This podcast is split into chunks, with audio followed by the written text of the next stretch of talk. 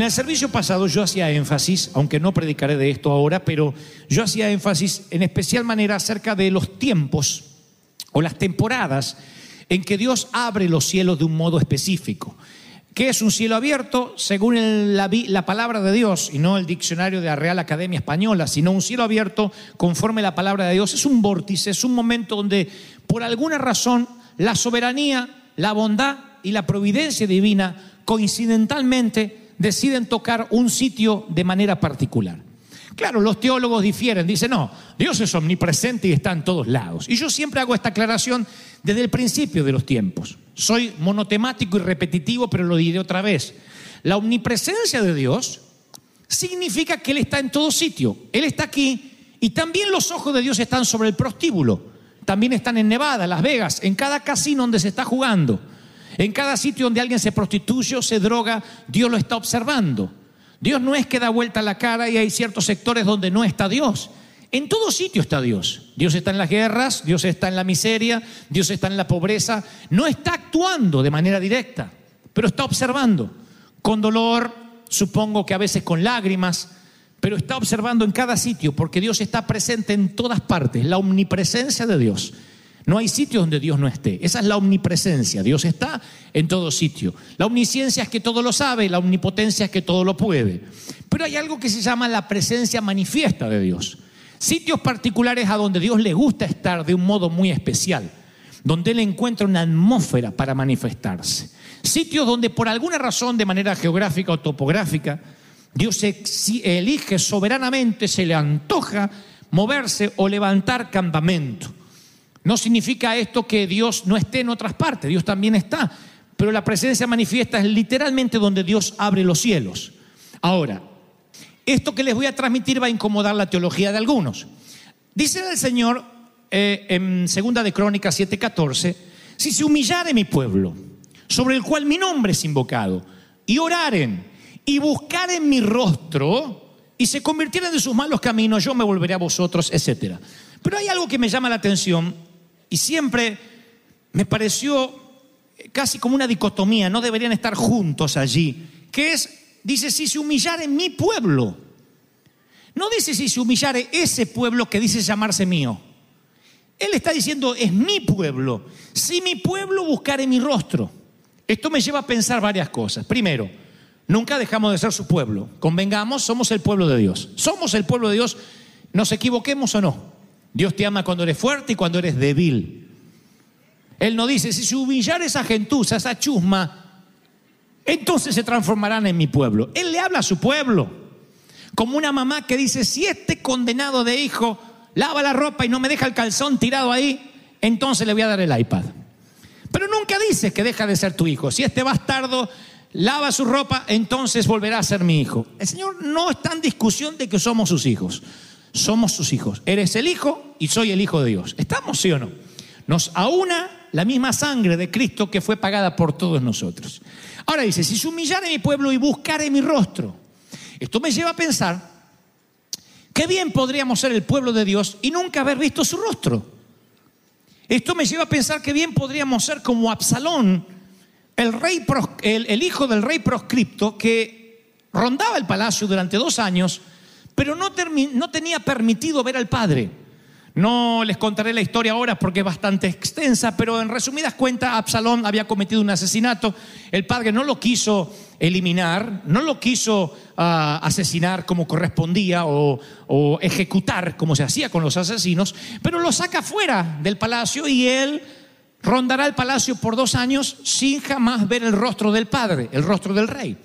Tú puedes vivir en una ciudad, disfrutar del agua corriente, de la electricidad, de todo lo que la ciudad tiene, pero nunca haber visto al alcalde. Algo similar puede pasar con el pueblo de Dios, que uno puede ser su pueblo, sin embargo, nunca buscar su rostro. Y el Señor dice, si buscaren mi rostro, entonces yo pregunto si somos su pueblo, ¿por qué deberíamos buscar su rostro? Y mi respuesta es porque su favor fluye donde está su rostro, porque su unción fluye y su gloria cuando podemos ver el rostro de Dios, la gente lo nota. La gente notó cuando Moisés tuvo un encuentro real con Dios y decía, tápate el rostro porque no te podemos ver. Tan solo había visto las espaldas de Dios, la, la parte de trasera de su túnica. Y su rostro, el rostro de Moisés, brillaba. ¿Cómo haces para arder si no puedes encender con un fósforo, con una cerilla? No puedes encender la zarza. La única forma de que ardas es que te acerques a Dios, busques su rostro y la gloria se te mante. Y la gente dice, hay algo en ti. Te ves más joven, te ves más atractiva, te ves más llamativo, te ves más uh, eh, feliz. Te ves feliz, no importa la edad que tengas. Tu piel se puede arrugar, tu cabello puede ser más cano, pero el corazón cada vez está más alegre. Y la palabra dice que la- la unción, el corazón alegre, hermosea el rostro. Es un tip de belleza para muchas mujeres que gastan fortunas en el spa. Ahora, ¿cómo se alegra el corazón? Cuando te acercas a Dios. Si se humillare mi pueblo y buscare mi rostro. Ahora, la manera en que uno adquiere brillo en el rostro es un encuentro con la zarza. Moisés está en el patio trasero del desierto, olvidado hace 40 años, se considera un asesino, mató a un egipcio por defender a un hermano judío y ahora él se siente que no pertenece ni aquí ni allá. No es del palacio ni tampoco del desierto. A fuerza y a duras penas tuvo que hacer abrirse paso como pastor de ovejas. Pero luego de ser criado como un faraón, ahora está en el patio trasero, en la parte más olvidada del desierto. Conocen la historia. Algo que generalmente no puede arder, comienza a arder. Una zarza se enciende. Moisés tendrá un encuentro con esa zarza y ese será el inicio del cambio de la vida del profeta. Cambiará para siempre su historia, su vida. La zarza arderá delante de él. Hasta ahí todos podríamos contar una experiencia similar. Un día, perdidos en la droga, vino el Señor, una zarza ardió, lo hizo en forma de pastor, en forma de canción, en forma de iglesia, de un amigo, de un compadre, de alguien que te habló de Cristo, de un libro, de lo que sea. Tuviste un encuentro con Dios y eso cambió tu historia tal como la conocías. El tema es que la mayoría de nosotros nos emocionamos con una zarza ardiendo y podemos caer en el error de levantar un altar a la zarza, quedarnos por horas, por días, por semanas, décadas, años celebrando en derredor de la zarza. Tú dices, ¿quién haría eso? La mayoría de las congregaciones. Tan pronto tú te mueves de la zarza y regresas a Egipto a liberar al pueblo de Dios, te metes entre los mundanos, ya sea en televisión o te metes con gente inconversa o regresas a tus amigos con los cuales compartías drogas porque quieres sacarlos de ahí, la gente te dirá, ¿y qué haces en Egipto con esos mundanos? Quédate al lado de la zarza. Moisés está en la zarza y Dios le dice, vamos, ve, libérate mi pueblo. Era, la zarza solo ardió para una orden, no para que él levantara un altar en derredor de la zarza. La zarza simplemente es la unción de Dios viniendo sobre una persona. Y aquí es el punto. La unción simplemente viene para comisionarte, no para que vivas alegando que estás ungido. La unción es la gasolina. Pero si tú te sientas sobre un tarro de gasolina, si este no fuera un canasto, si fuera un tarro de gasolina y yo lo lleno, luego me siento arriba y quiero que me lleve a alguna parte, no me llevará a ninguna parte. Y yo digo, ¿por qué? Si la gasolina se supone que me debe llevar, la gasolina es la unción, pero no te llevará a ninguna parte, si esta gasolina no es puesta en un automóvil. ¿Me siguen, sí o no? La zarza es lo que te comisiona. Y todos hemos tenido un momento de zarza y la mayoría hemos creído que ahí es donde nos tenemos que quedar. Ovejas en medio de ovejas, le tenemos miedo a los lobos. El Señor nos comisiona y dice, yo los envío como ovejas en medio de lobos. Y es como si no lo hubiese dicho, como que nos dijera, los envío como ovejas en medio de ovejas. En la conferencia Corazón Abierto que yo llevo a todas partes del mundo, siempre digo que las ovejas, le gusta seguir ovejas porque el seguir un trasero de oveja es hipnotizador. Y tú vas siguiendo atrás. Y tú dices, ¿está el pastor delante? No sé, pero tantos traseros de ovejas no pueden estar equivocados. Y sigues traseros de ovejas. Y por eso la palabra dice que las ovejas se descarrían, porque con que se descarrían las dos de adelante, todas las ovejas siguen los traseros de esas ovejas descarriadas y van todas atrás. Y todas creen que están yendo a buen destino, no están yendo a buen destino, quizá. Pero como hay muchas ovejas alrededor, miramos y decimos, huele a oveja, todos somos ovejas, todos nos parecemos ovejas, no nos movamos del lado de la zarza. Pero Moisés se tiene que mover. La zarza es para comisionarte, para que salgas. La zarza tipifica la unción, pero no es la gloria de Dios. El ser ungido significa ser comisionado para algo. La unción es un, un manto que viene sobre ti. Es un manto, es una, una capacidad que no tenías. Es un manto. Cuando Dios te llama a algo, si Dios te da la unción para ser empresario, tendrás la capacidad, si no eres tú el que administra, tendrás la capacidad para contratar un administrador. Tendrás la capacidad de dirigir tu compañía.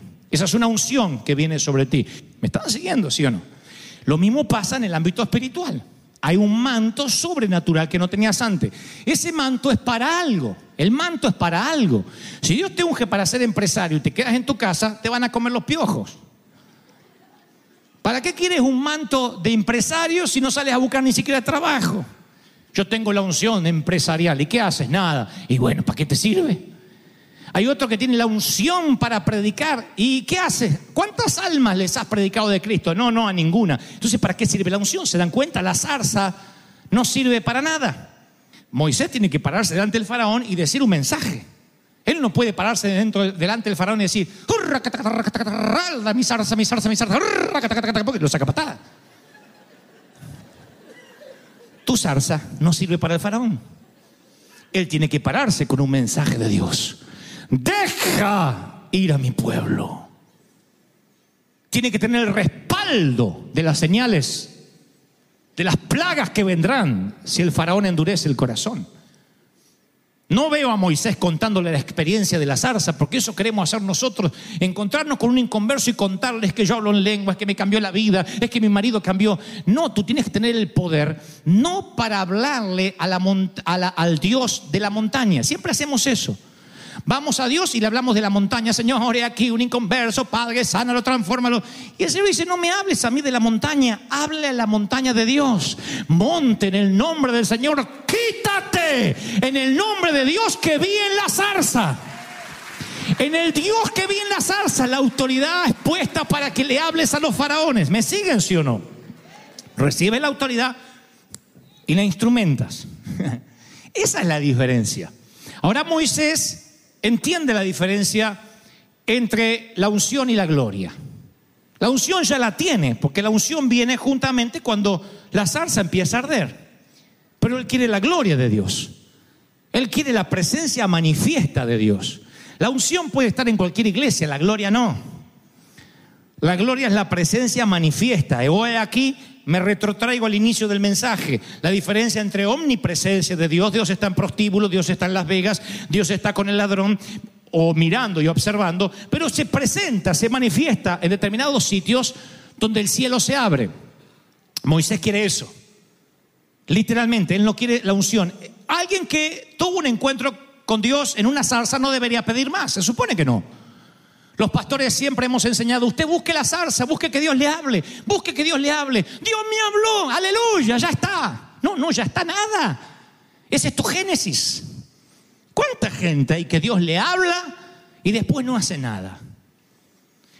Moisés tiene para contar de iglesia en iglesia, de congreso en congreso, cómo ardió su zarza. Imagínense. Y tenemos al apóstol Moisés que nos contará cómo ardió su zarza. Yo estaba en el desierto. Y de pronto se ardió la zarza. ¿Y cómo era la zarza, Moisés? Oh, era con cinco ramitas así. Mm. ¿Y cómo ardió? ¿Cómo quitaste sus sandalias? Sí, hoy vamos a quitarnos las sandalias todo proféticamente como yo me las quito. Oh, y se quita la sandalia. ¡Wow! Todo sería un show alrededor de la zarza. Moisés dijo, ah, no, eso simplemente es la unción. Simplemente es el llamado y hace una petición temeraria. Se atreve a algo más. Le dice, Jehová, tú me dices que saques al pueblo. Me lo dijiste en la zarza, ¿sí? Y me dijiste que enviarás a alguien conmigo. Sin embargo, me dice, yo te he conocido por tu nombre. Tú me conoces, soy Moisés. Y dice que yo he hallado favor en tus ojos. Hay una versión que la palabra narra que Moisés dice, tú me dices que soy tu amigo y que cuento con tu favor. Luego Moisés sigue diciendo en Éxodo 33, 15, mira, danos algo especial. Ve con nosotros. No nos hagas salir de aquí si tú no vas con nosotros. ¿Cómo vamos a saber, el pueblo y yo, que contamos con tu favor? Y luego, escuchen esto si no es magistral. Oigan esto, fíjense si esto no resume todo el mensaje. ¿En qué nos diferenciaremos de las demás iglesias? Bueno, él no dijo iglesias, él dijo, ¿en qué nos diferenciaremos de los demás pueblos de la tierra? Lo que está diciendo Moisés, todos pudieron haber tenido un encuentro con la zarza. Así que Dios, no más zarzas para mí.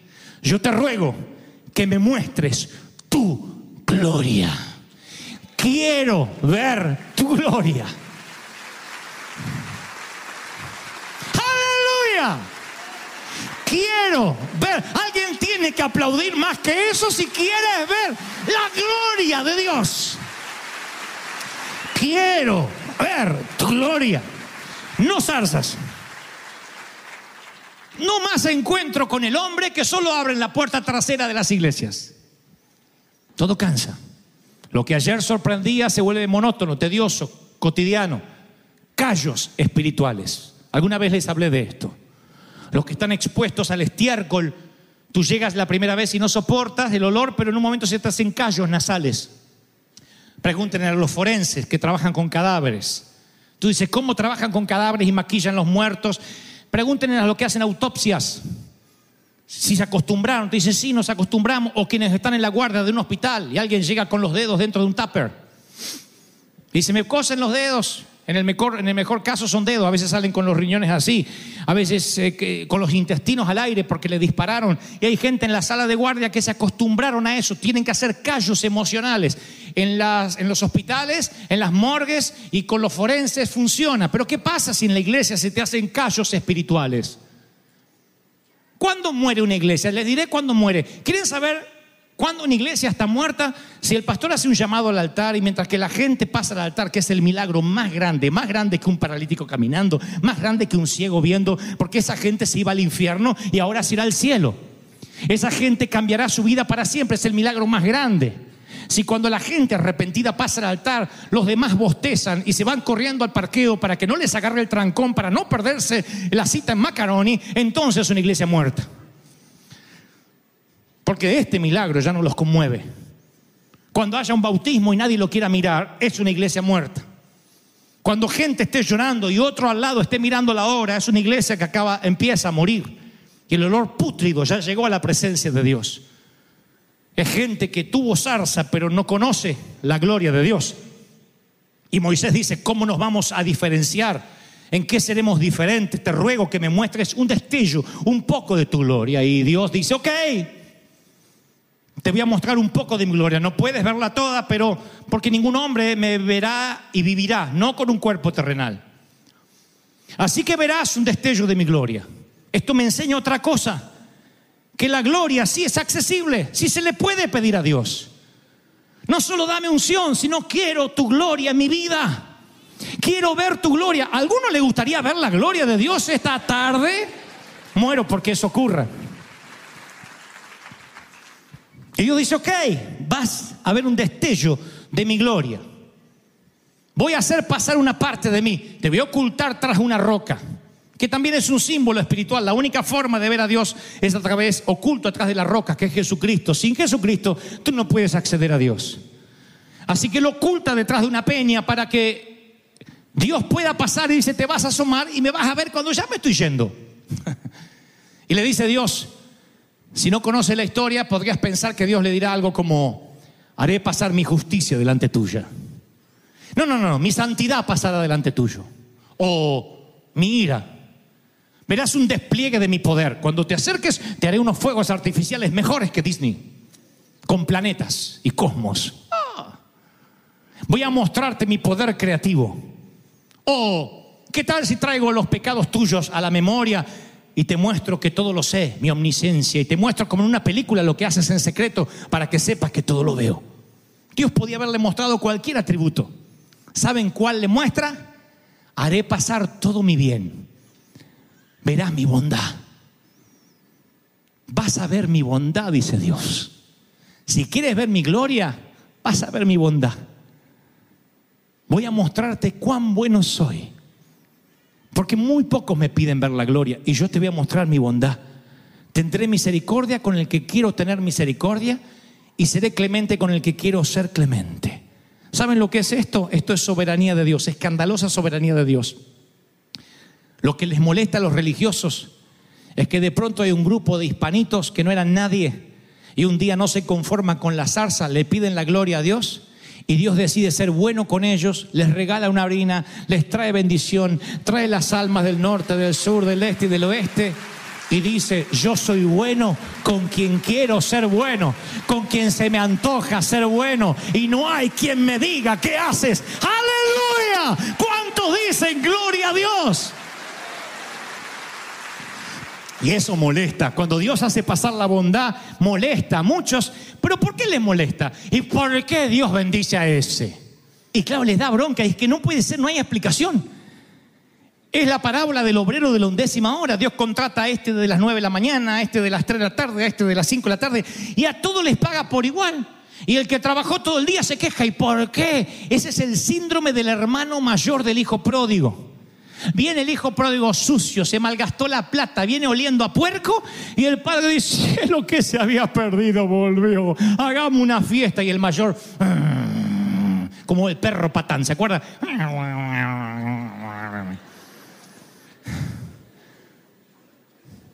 ¿Cuál es la diferencia? Que Dios decide ser bueno, Dios decide bendecirnos, decide tocar a quien quiere tocar, esa es la soberanía de Dios. Dios decide ungir a Moisés. Moisés es un asesino. Miren, ah, por favor, no, a mí no me gusta que me, me higienicen la Biblia, porque siempre hay gente que me la higieniza. Agarra la Biblia y la quiere higienizar y dice, bueno, es que no es lo que realmente dice. La Biblia dice que Raab era una prostituta, una prostituta. ¿Saben lo que es una prostituta? Alguien que ofrece favores sexuales a cambio de dinero. Eso es Raab, es la abuelastra de Jesús. Luego David, David es un adúltero. Dios, lo transforma- Dios dirá que es un hombre conforme al corazón de Dios. Luego me encuentro con un Salomón, que es un hombre orgulloso. Sin embargo, Dios le dice que construya el templo. Luego me encuentro con Saulo, que confiesa tener una debilidad y hasta el día de hoy no sabemos cuál es. Él le dice un aguijón en la carne, una debilidad que pide tres veces que Dios se la quite. Y Dios le dice, no te la voy a quitar, porque si te la quito te vas a agrandar como un argentino. Bástate de mi gracia. La iglesia está, la Biblia está llena de gente completamente imperfecta. Son gente llena de errores, lleno de complicaciones. Hay pederastas, hay aquí eh, eh, eh, ninfómanos, adictos al sexo, hay ladrones, hay mentirosos, hay estafadores. Eso es la Biblia. Un montón de gentuza que no debería estar acá. ¿Por qué están acá? Porque Dios es bueno con quien decide ser bueno y se le place mostrar su gloria. ¿Alguien está recibiendo esta palabra? Dígame amén. Voy a terminar con esto. Hace muchos años yo fui a un congreso. Yo empezaba mis primeros pasos ministeriales y el Señor me dio una palabra para esos miles de jóvenes que llenaban ese sitio y dije algo como, ¿saben? Dios sabe que estás atado a masturbación, a pornografía. Dios sabe que tienes pensamientos impuros, que luchas, que has estafado, que has mentido, que has bajado y mirado películas piratas, que has copiado música de internet. Uh, y empecé a revelar pecado por pecado.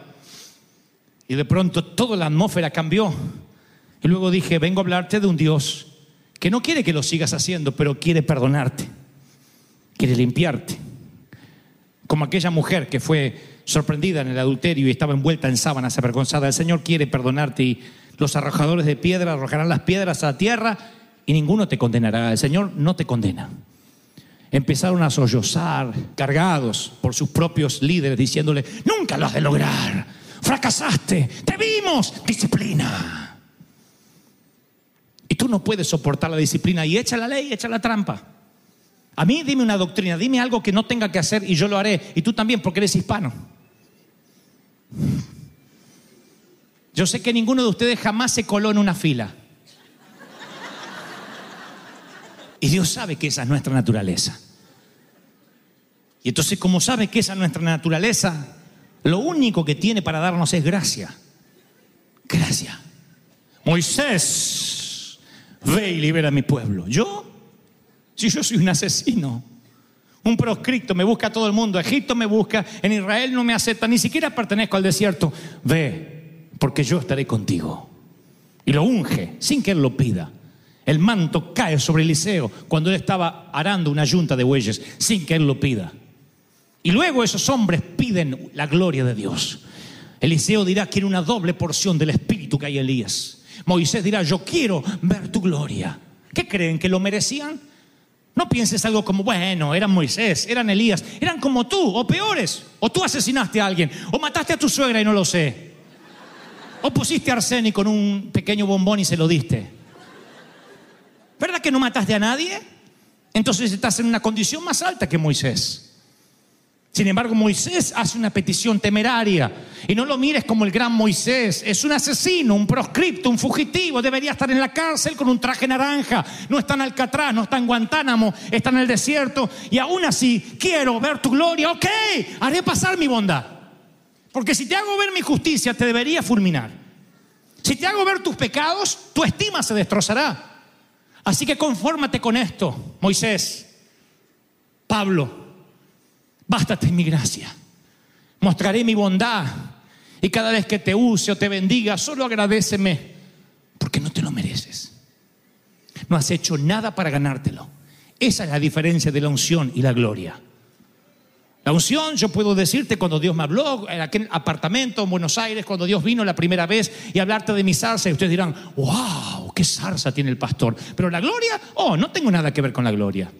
No puedo asumirme el crédito de la gloria. Hay un momento donde Dios te habla y yo no puedo decir, hey, lo hicimos juntos con el Señor. Oh, no, claro que no. Yo desapareceré de aquí en instantes y la gloria de Dios hará el resto. Es la gloria, la bondad de Dios pasará delante tuyo. Vamos, aplaudan al Señor. Diga, Señor, ha hablado en esta tarde. no se.